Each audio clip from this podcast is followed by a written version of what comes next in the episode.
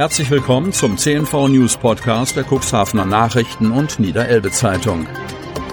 In einer täglichen Zusammenfassung erhalten Sie von Montag bis Samstag die wichtigsten Nachrichten in einem kompakten Format von sechs bis acht Minuten Länge. Am Mikrofon Dieter Büge. Sonnabend, 13. November 2021. Mobile Teams bieten Booster an. Kreis Cuxhaven. Die Corona-Inzidenz im Kreis Cuxhaven ist auch am Freitag weiter gestiegen. Der Landkreis meldet einen Wert von 64,9. Das geht aus dem Tagesbericht von Freitag hervor. Danach verzeichnet der Landkreis Cuxhaven am Freitag 25 Neuinfektionen mit dem Coronavirus.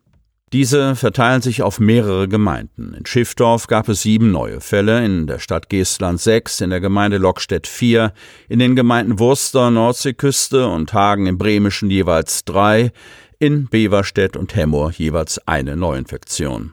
Stationär behandelt werden muss am Freitag keiner der Corona-Patienten aus Cuxhaven. Die Inzidenz ist von 63,4 am Donnerstag auf 64,9 am Freitag gestiegen. Die mobilen Teams des Landkreises Cuxhaven bieten in den kommenden Wochen an mehreren Terminen die Corona-Drittimpfung an verschiedenen Stationen im Landkreis Cuxhaven an. Impfpflicht für Pflegekräfte, Kreis Cuxhaven. Kürzlich forderte Niedersachsens Wirtschaftsminister Bernd Althusmann eine Impfpflicht für stark gefährdete Bereiche wie die Altenpflege. Bernd Meurer, Präsident des Bundesverbandes privater Anbieter sozialer Dienste, sprach sich nach der Entscheidung der Gesundheitsministerkonferenz ebenfalls für eine deutliche Steigerung der Impfquote aus. Die Meinungen hiesiger Pflegeeinrichtungen im Kreis Cuxhaven gehen derweil auseinander. In der Pflege ist letztendlich alles kritisch zu betrachten, was dazu führen kann, dass das Personal der Branche den Rücken kehrt, betont Silvia Müller, Pflegedienstleitung vom Seniorenhaus Lamstedt. Müller betont, trotzdem ist eine Impfung wichtig, wenn jemand mit Menschen arbeitet, die besonders gefährdet sind, einen schweren Verlauf zu erleiden. Eike Spiering, Pflegedienstleitung im Lintiger Seniorenheim Spiering, hat dazu eine konsequente Meinung. Ich bin für eine flächendeckende Impfpflicht. Es gebe, abgesehen von gesundheitlichen Argumenten wie einer bekannten Allergie, keines, was gegen eine Impfung spreche, vor allem nicht im Pflegebereich. Andreas Knus von der Klinikleitung des Krankenhauses Landhadeln setzt hingegen auf Aufklärung. Vielmehr halten wir es für sehr wichtig und erforderlich, unsere Mitarbeiterinnen und Mitarbeiter stets auf dem aktuellen Informationsstand zum Thema Impfen zu halten. Eine generelle Impfpflicht im Pflegebereich hält Andreas Knust nicht für angebracht. Die hausinterne Impfquote betrage nahezu 94 Prozent. Er fährt fort, unser Hygienekonzept sieht für ungeimpfte das Tragen von FFP2-Masken und tägliche Antigentestungen vor. Auch in der Helios Klinik Cuxhaven wird Hygiene großgeschrieben.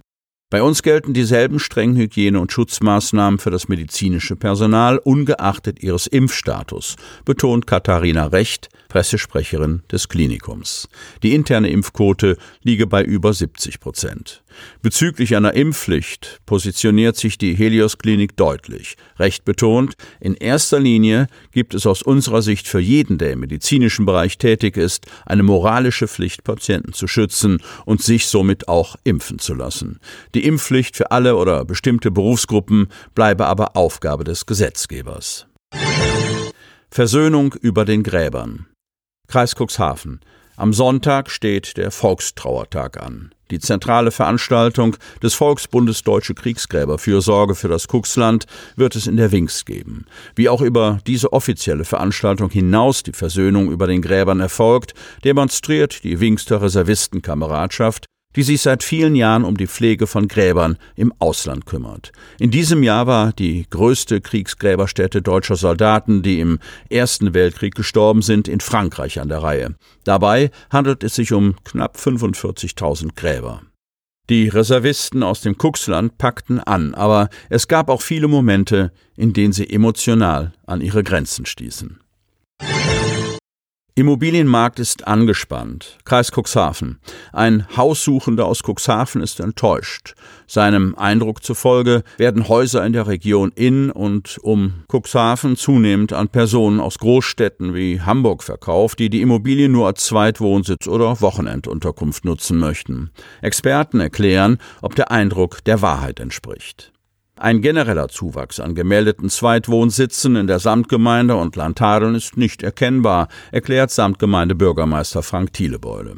Laut Thielebeule sei sogar Gegenteiliges der Fall. Bei den Anmeldungen von Nebenwohnsitzen ist seit 2016 ein kontinuierlicher Rückgang erkennbar. Im Kreis Cuxhaven gäbe es allerdings ein anderes Problem, weiß der Hemmorer Samtgemeindebürgermeister Jan Tiedemann. Wir haben einen Mangel an bezahlbarem Wohnraum, schildert er. Der Markt sei überschaubar, ob zum Kauf oder zur Miete. Die derzeit herrschende große Nachfrage könne vielerorts nicht gedeckt werden. In der Samtgemeinde Hemmoor liege das unter anderem am Zuzug aus Ballungsräumen aus städtischen Bereichen über die Landkreisgrenzen hinaus. Dass Immobilien dabei als Zweitwohnsitz oder Wochenenddomizil vergeben werden, sei allerdings ein Einzelfall. In der Stadt Cuxhaven hingegen ist das Problem präsent. Die wahrgenommene Reduzierung von Wohnraum für Ortsansässige durch eine Zunahme des Nebenwohnsitz- und Ferienwohnsitzmarktes wird bei der Stadt thematisiert, betont Marcel Kolbenstädter, Pressesprecher der Stadt Cuxhaven. Es gebe diesbezüglich verschiedene Handlungsansätze, die noch zu prüfen seien. Grund dafür sei die Niedrigzinspolitik der vergangenen Jahre und auch das Corona-bedingte Interesse an Immobilien in weniger verdichteten Lagen. Diese Entwicklung gehe nicht an Cuxhaven vorbei, erklärt Kolbenstädter. Diese Entwicklung beobachtet auch Andrea Lind, Immobilienmaklerin bei Engel und Völkers Cuxhaven. Es ist vermehrt zu beobachten, dass Käufer einen auswärtigen Wohnsitz haben. Die erworbenen Immobilien wurden nach Linds Beobachtung überwiegend als Kapitalanlage fremdvermietet. Dass der Markt so knapp sei, habe ihrer Meinung nach eine weitere Ursache. Ängste bezüglich der beruflichen Zukunft oder Verlustängste bewegen die Menschen derzeit zu keinen großen Veränderungen, so Lind. Dazu habe die Corona-Pandemie beigetragen. Sie möchten noch tiefer in die Themen aus Ihrer Region eintauchen?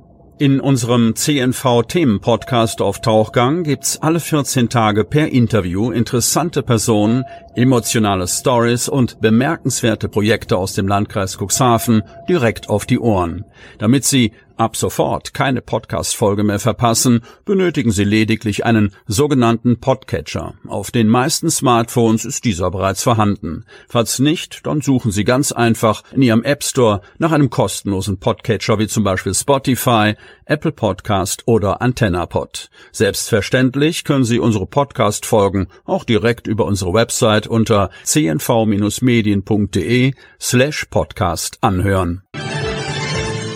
Die hörten den Podcast der CNV Medien, Redaktionsleitung Ulrich Rode und Christoph Käfer. Produktion Rocket Audio Production.